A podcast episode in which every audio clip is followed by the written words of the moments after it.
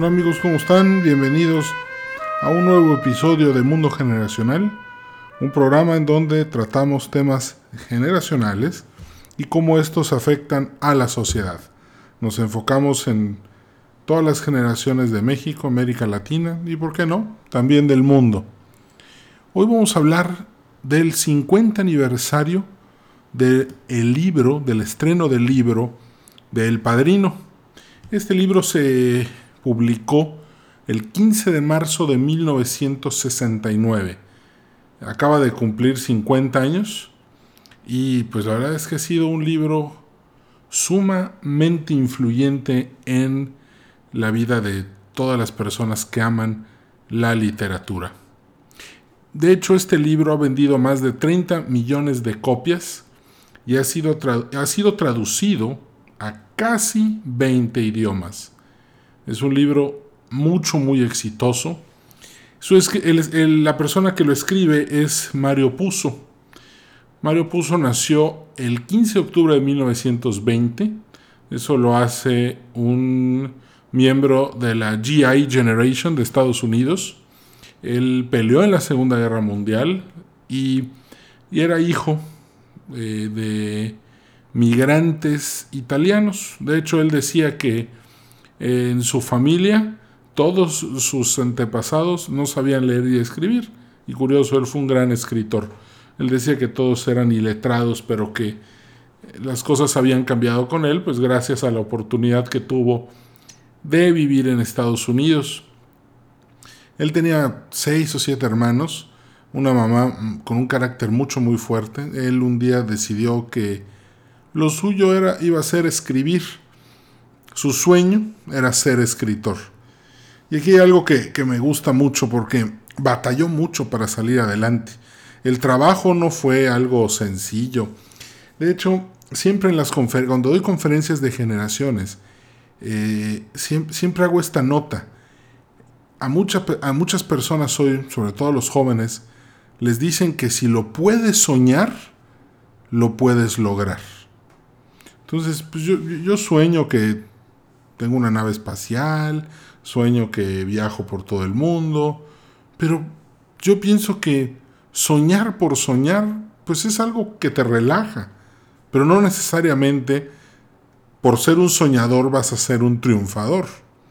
El proceso de soñar a aterrizar lo que quieres hacer, soñar es creatividad, innovación es agarrar esas ideas y materializarlas. La gente que es muy creativa, pero no es innovadora, pues no sirve para nada. Porque pues de qué nos sirve una persona que nada más está soñando con solucionar los problemas de agua dulce del mundo si no está haciendo nada para colaborar por ello. ¿Por qué, digo, ¿por qué pongo este ejemplo? Por, por Mario Puzo. Mario Puzo soñaba con ser un escritor, pero no logró el éxito probablemente hasta los 45 años. ¿Lo soñó? Sí, pero sabía que el secreto del éxito era trabajar duro, aprender de los errores, equivocarse y volver a comenzar. Se aferró, trabajó duro. De hecho, no sé por qué a los millennials les dicen, sí, si lo puedes soñar, lo puedes lograr. Se los dicen ahorita en las escuelas. He estado en, en eventos en donde hay conferencistas que hablan de sí, sueñalo, deséalo, y la ley de la atracción lo va a, lograr. En mi caso personal, yo no creo en eso. Yo creo que si quieres lograr tus sueños, tienes que trabajar, estudiar, prepararte, caerte, equivocarte, tropezarte, volverte a levantar y además dedicarle mucho tiempo a lo que, a lo que quieres lograr. Y, y, todos los proyectos, todos, llega un punto que te llevan literalmente a la noche oscura del alma. Y, y, nada más tocando fondo es como puedes aprender, es como puedes convertirte en un experto en lo que estás haciendo. Creo que no hay otro camino. Y, y esto lo digo porque seguramente hay millennials escuchándome que creen que van a lograr el, triunfo a finales de sus 20 o a principios de sus 30. Ojalá, se los deseo de todo corazón. pero la lucha es larga. Y Mario Puzo es un ejemplo de eso. Tardó mucho en triunfar, pero la influencia de sus éxitos es enorme, es muy grande. Entonces, tardó mucho, pero lo logró. A base de trabajo, no de sueños, no de ilusiones, no de fantasías. Él usó su tremenda creatividad para hacer historias, las puso sobre papel, bueno, y lo demás es historia, ¿no? Y es lo que vamos a ver ahorita. Él, este, he leído casi todas sus obras. En 1955 publicó La Arena Sucia, una novela que me fascinó, que es sobre un muchacho que se llama Walter Mosca, que se va a vivir a Alemania después de la Segunda Guerra Mundial. Tiene una novia que se llama Hela. Y, él, él, contrabandea, compra, vende productos y hace mucho comercio con cigarros americanos una vida difícil, una vida de tradiciones, una vida de, escasez, pero, pero Mosca, un veterano de guerra, quería probar suerte en Alemania. Y la novela es muy, muy, muy interesante. En 1965 publicó La Mama, o The Fortunate Pilgrim en, en, inglés. También leí ese libro maravilloso. Es un libro que trata sobre Hell Kitchen en, en Nueva York, y cómo todos los italianos muy pobres, pues ahí vivían, cómo tenían que trabajar, cómo sobrevivían, cómo luchaban en el día a día, cómo algunos entraban a, formar parte del crimen organizado, otros iban a la universidad. Entonces hay, muchas variantes este, en, la, en, la, novela, es, impresionante. Algo que aprendí de, esa, de, esa, de este libro, de La Mama, fue poner aceite eh, de, oliva, un poco de vinagre, sal, pimienta, pan, queso, vino y combinarlo todo eh, con tomates algunas veces. Y porque eso era lo que más le gustaba comer a, Lucía, la, protagonista de la, del libro. bueno, después, en el 69, publica El Padrino. Eh, en 1978 publicó Los tontos mueren, es un, ese, ese sí no lo he leído, pero es un libro de apuestas en el que habla que pues de lo que son las deudas de juego y de todos los problemas que pasan las personas que se dedican a jugar demasiado. En el 84 saca una obra impresionante, se llama El Siciliano, que es la vida de Salvador Guliano, un, una especie de Robin Hood siciliano. Eh, y curiosamente esta historia es paralela a los años en los que Michael Corleone estuvo en Sicilia exiliado después de haber matado a McCloskey y a y su compañera, no me acuerdo, de McCloskey, este, y el, y el gángster que trabajaba para Tataglia, y que era muy bueno con el cuchillo, que mató a Luca Brazzi. Entonces, este, Solozzo, ya me acordé del nombre. Entonces, el, siciliano es, la historia aparte. Entonces, en la trama es Salvatore tratando de sobrevivir a todo lo que le está pasando en Sicilia y al mismo tiempo Don Vito Corleone y Clemenza están tratando de llevárselo a Estados Unidos y rescatarlo. Entonces la historia es, muy bonita e implica a Michael Corleone.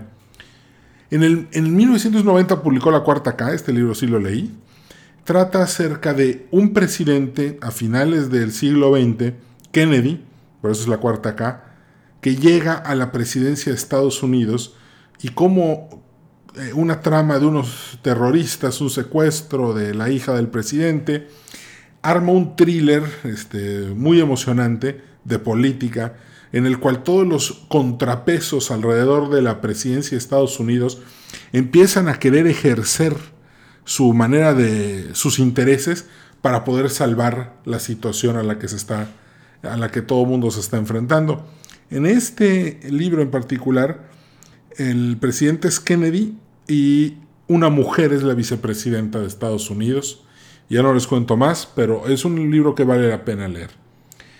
Finalmente en el 2000 y en el 2001 se publicaron Omerta y, y La familia. Leí ambos libros, la verdad es que en mi muy humilde opinión, es mucho mejor, eh, son mejor las, obras anteriores.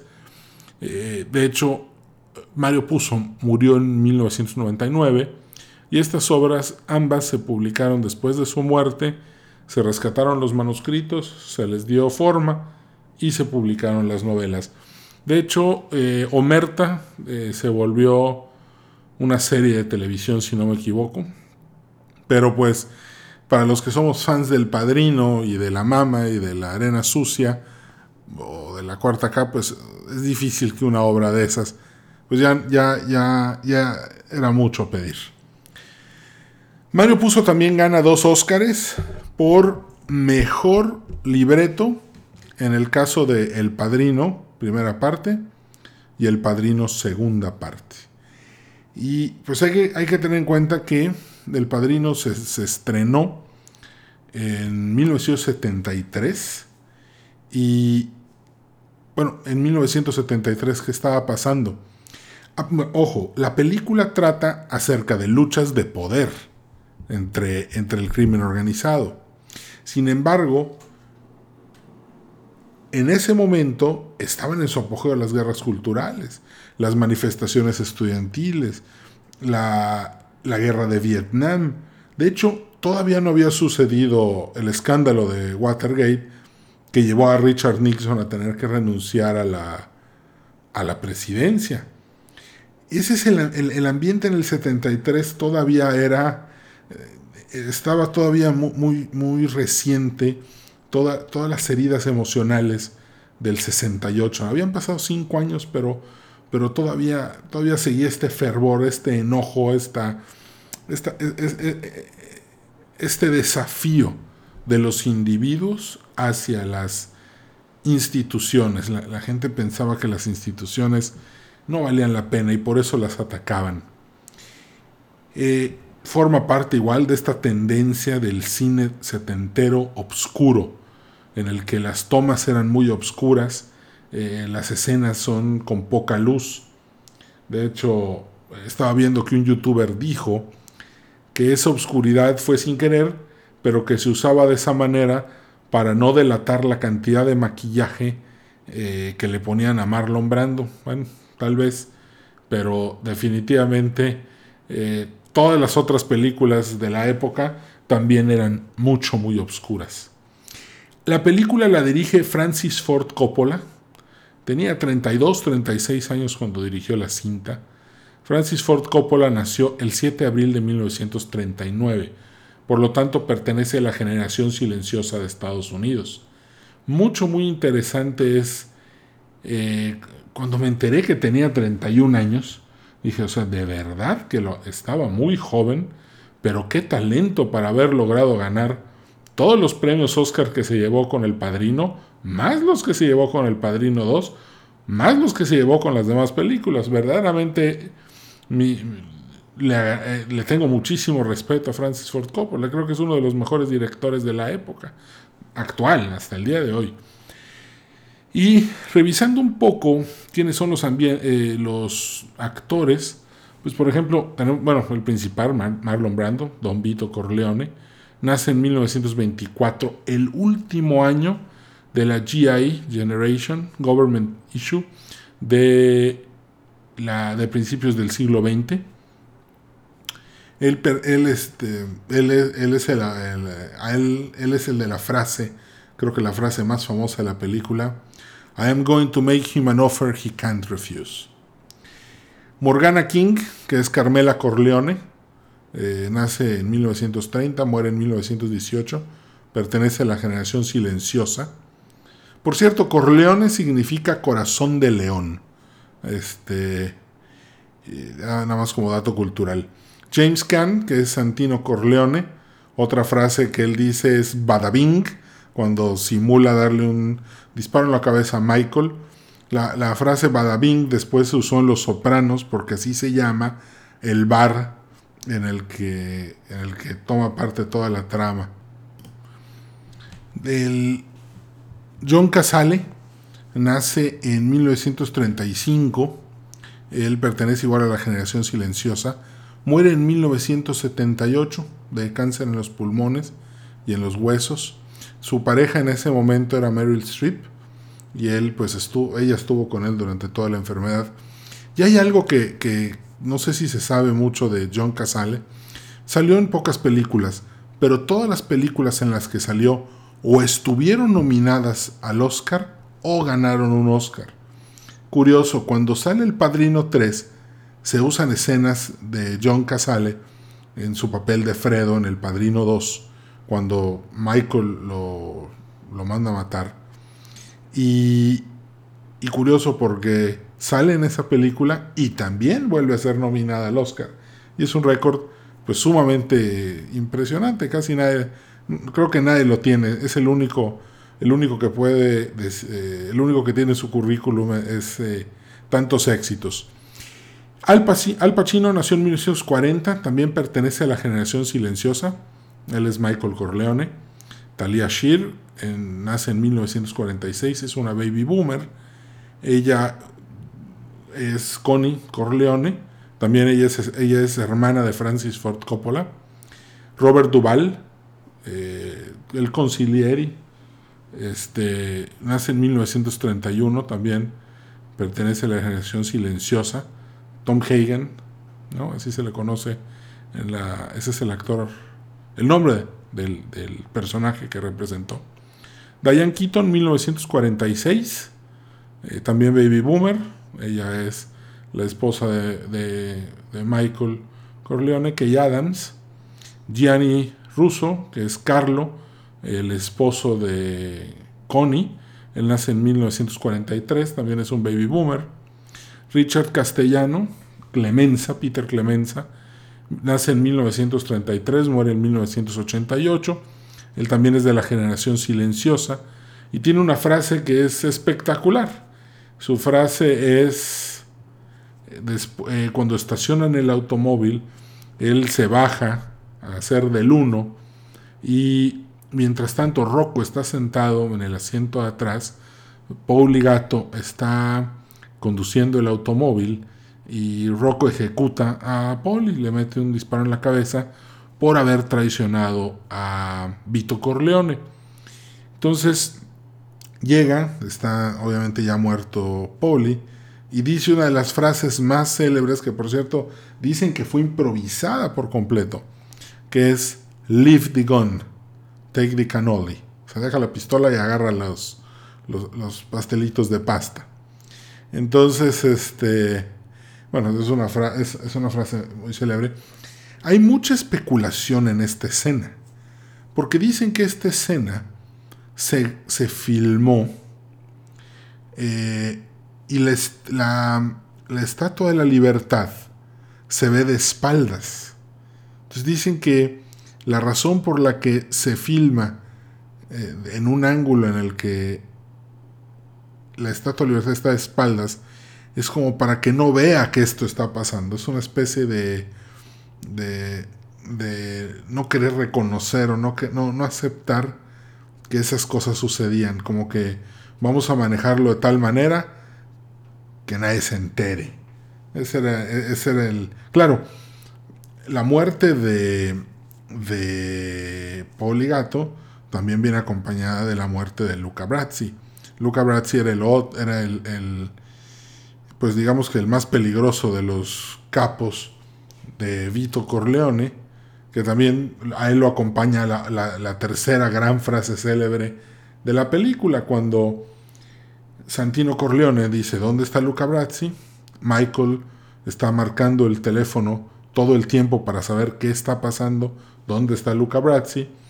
Y en eso llega un, llega el chaleco antibalas de Luca Brazzi, envuelto en cartón con unos pescados en medio. Entonces cuando abre Santino dice, bueno, ¿y esto qué significa? A lo que la respuesta es, eso significa que Luca Brazzi duerme con los pescaditos. O sea, que Luca Brazzi ya se murió. Y curioso, este el, eh, Tesio, el personaje de Tesio, que es el que le contesta a Santino, pues estuvo em, representado por Ave Vigoda. Ave Vigoda, eh, el, el papel de Salvatore Tesio, pues acaba porque cuando vienen los ajustes de la familia al final de la, del episodio 1, pues Salvatore Tesio traiciona a Michael con Barcini. Entonces eso hace que la que pues, quede condenado a muerte. Curiosamente, otra de las frases, le toca decirla a Vigoda, es cuando le dice a Tom Hagen, eh, Can you get me off the hook? O sea, puedes lograr que se me perdone la vida. A lo que Tom Hagen dice, lo siento mucho, pero no puedo.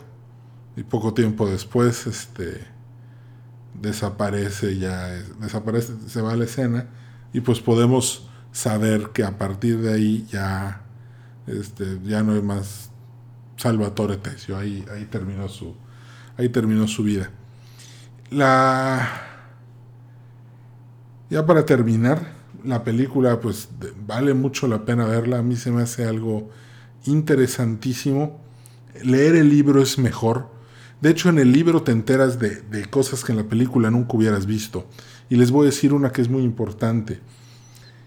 Que Michael matara al capitán y a Solozzo, al capitán de policía y a Solozzo, fue un error estratégico. En la película lo vemos como que, ah, mira, qué bien, se los echó. Pero en realidad, Vito Corleone vio muy mal ese acto. ¿Por qué? Porque todo ese tiempo que Michael estuvo en Sicilia, fue tiempo que, que estuvo sin hacer nada, y, sin aprender y sin entender mejor cómo funcionaban los mecanismos de la familia y de las otras familias este, involucradas, pues desde el aceite de oliva hasta el negocio de los narcóticos, que era lo, que los Tataglia querían poner en, la, en el mercado. Pero para entender toda esta información necesariamente tienes que leer el libro. Bueno, el programa por hoy ya se acabó, llegamos al final. Me dio muchísimo gusto saludarte. Nos vemos pronto y espero que hayas disfrutado de El Padrino. Que estés muy bien, enhorabuena.